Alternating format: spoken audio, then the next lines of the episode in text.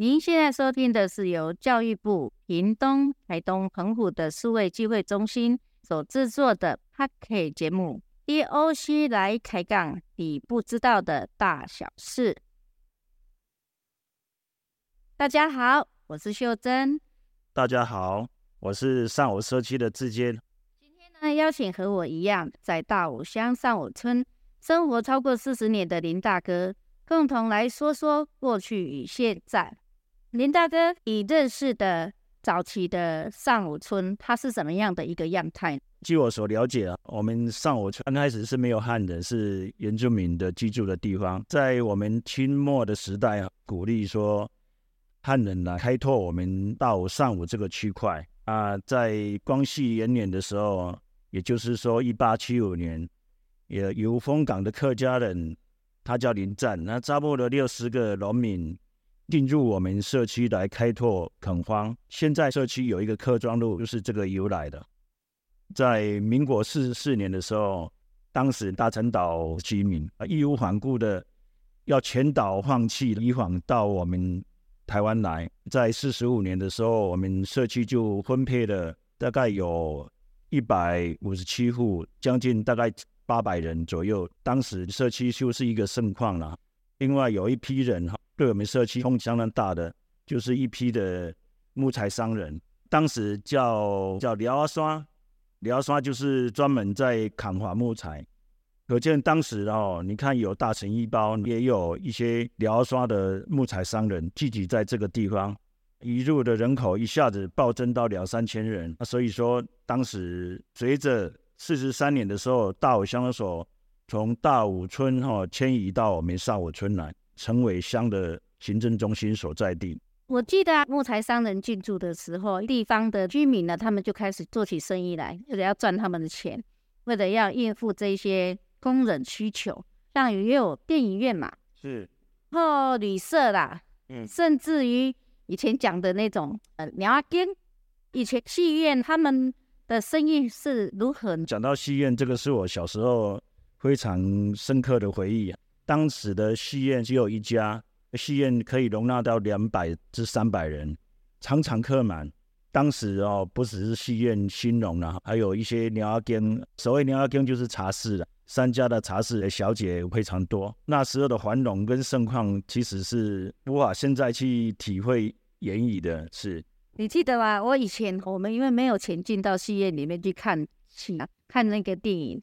所以呢，我们常常呢都会拉着一个不认识的人的衣角，就这样偷偷跟进去。你有这个经验吗？有，不止说混到戏院了。其实我们大家小时候，尤其是我们是从嘉义迁移过来，那时候还小，经济也差。为了戏院哈，因为生意很兴隆，然后也没有钱进去，所以说大概像刚刚秀珍所讲的，就是说牵着大人，这个是一个招式。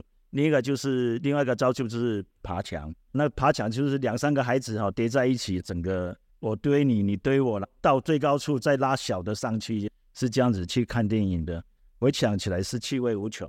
好像戏院现在的有一个位置在，但是它的呃风貌已经不存在了。那时代变迁了，其实戏院哈的时代是因为我们电视的普及啦。因为刚开始。大家也没想到说，哎，电视可以打败电影院。现在的电视是被手机打败。刚刚呢，林大哥这边有提到大成一包村。大成一包村呢，他们是在民国四十三年的时候过来台湾，在台东呢有两个地方，一个地方呢是在富冈，另外一个地方呢就在我们上村。他们来了以后呢，政府呢就为他们盖了一个 PC 新村。也盖了一个大渔港。那林大哥，这个大渔港的部分有什么规划呢？从那个历史的脉络来说明啊，我们上午社区临时增加一个披星新村。那所谓披星，我可能要解释一下。成语有一句叫“披星戴月”。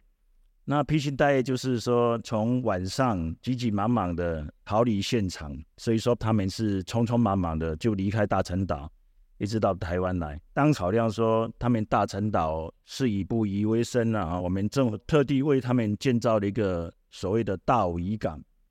这个大渔港对他们来讲是一个照顾生活，可是呢，在建港之后呢，哈，对他们来讲其实也不是说帮助那么大，因为大屿港它最大的原因就是东北季风或者是一些大风浪把港口堵塞。在十年前，我们县政府也跟一些相关的单位哈研究，然后到最后决议是会港。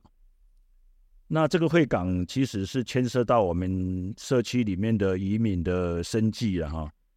那这几年的努力啊，有一些人就是有去争取，然后现在渐渐的又在恢复修建，可是修建还是面临淤沙跟堵塞的问题，所以说他们的生计就成为问题。所以说慢慢的一户一户人家一直迁移，迁移到现在呢，目前不到不到十人的大陈岛来的居民了。社区呢这几年也是人口严重的外流。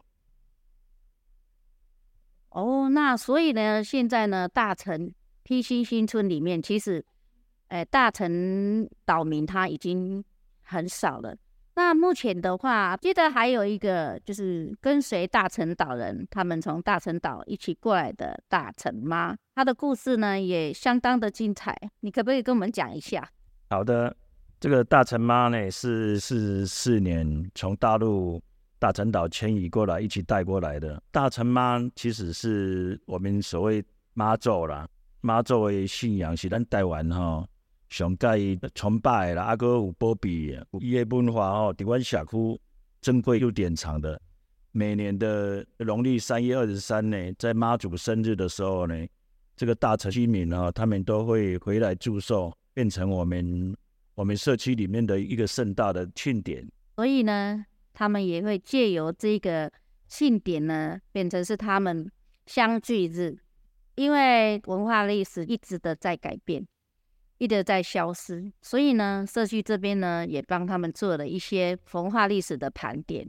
借由我们的盘点，我们也将它变成是社区小旅行的故事的延伸。那我们呢是希望呢这些文史呢持续。然后不会遗失。大城的 P 星新村里面，在老树宫底下呢，有一些小市集。那这些小市集，那哥，你知道这些小市集都是卖一些什么样的东西吗？基本上哈，那个小市集是现在的夜市的概念。市集通常都是有卖杂货的，还有卖膏药的。那我现在来写一段哈，卖杂货跟卖膏药的一些顺口溜了哈。N 罗叫 N 罗花哈，卖杂事。有食的，甲会水的，拢总有哦。啊，啊，这是一段啦吼。啊，第二段就是来哦，来哦，来到贵宝地，我要做恁老爸；来到贵府，我要做恁老母，照顾大家身体健康。啊，我的膏药呢是真好用哦。你啊，头壳疼，你打白白；喙齿疼，打下海；啊，若腹肚疼，你就打肚仔。哎，这还蛮有趣的一个顺口溜，大家呢可以来学习。好，自己练习看看了，能不能讲的像林大哥这么的溜？三五社区呢，在早期五零年代呢，也种了呃树薯。那个树薯它所需要的生长环境又是怎么样的一个环境呢？树薯它其实也是热带的作物哈，比较喜欢高温然后多湿的一个环境。树薯它就是要找那一些土层要厚一点的，排水一样要良好。我记得我们以前小的时候啊，妈妈们呢就会把拔回来的树薯，然后把皮削一削，然后削完了以后呢，跟水一起磨成浆，磨成浆以后呢，就会把水做一个沉淀，把水倒掉，水倒掉以后，剩下的泥浆就会把泥固的那些泥浆呢，就会把它拿来做铺，跟太阳底下曝晒，曝晒到它等到它整个变成粉状的时候。哦，这个呢，就是我们勾芡啦，或是做成风柜的一个食材。那做风柜怎么做呢？以前呢，我们这边有种一些甘蔗啊，甘蔗，所以说我们的黑糖是不缺乏的。那不缺乏的，妈妈呢就会把黑糖加上水去烧开水，然后呢将干的素薯粉啊，再稍微搅拌一些清水，然后再加入烫的热水加进去以后呢。再去快速的搅拌，哎，这样子很自然的、天然的一个烘焙就这样子产生出来了。那也因为呢，有这一些啊，我们种的一些凤梨啦，跟我们的树薯，那让我们的产生了我们的一个两个的流程，一个呢是结合我们的大陈漫游间，这是由大陈岛他们的美食。那我们经过盘点以后，将它做成了一个七十的一个转变，那也让游客呢来这里体验制作的方式，好作为他们的体验项目。然后另外呢，我们还有增加另外一个的，就是我们的九四二零风柜。那风柜呢，就有我们的树薯粉，结合我们社区里面的农作。那农作呢，有我们最大的农作凤梨，还有火龙果。以及天然植物防枝取它的种子，还有香兰它的枝叶，再加上最原始黑糖，变成的是五种颜色，五行的概念，帮它呈现出五种的颜色。九四二零富贵也成为了我们的游程里面的一款。希望呢，借由这些农事体验，带给呢我们游客呢远离尘嚣的一个农渔村的一个生活。感谢各位听众的收听。透过今天的节目，还与土生土长的林大哥共同来探索了我们萨武乡上武村的过去与现在，从生活、文化到产业等各方向。希望本集节目内容让大家更深入认识这个充满魅力的地方。请继续关注 DOC 来开杠，你唔知影的大小事。我们下期再见。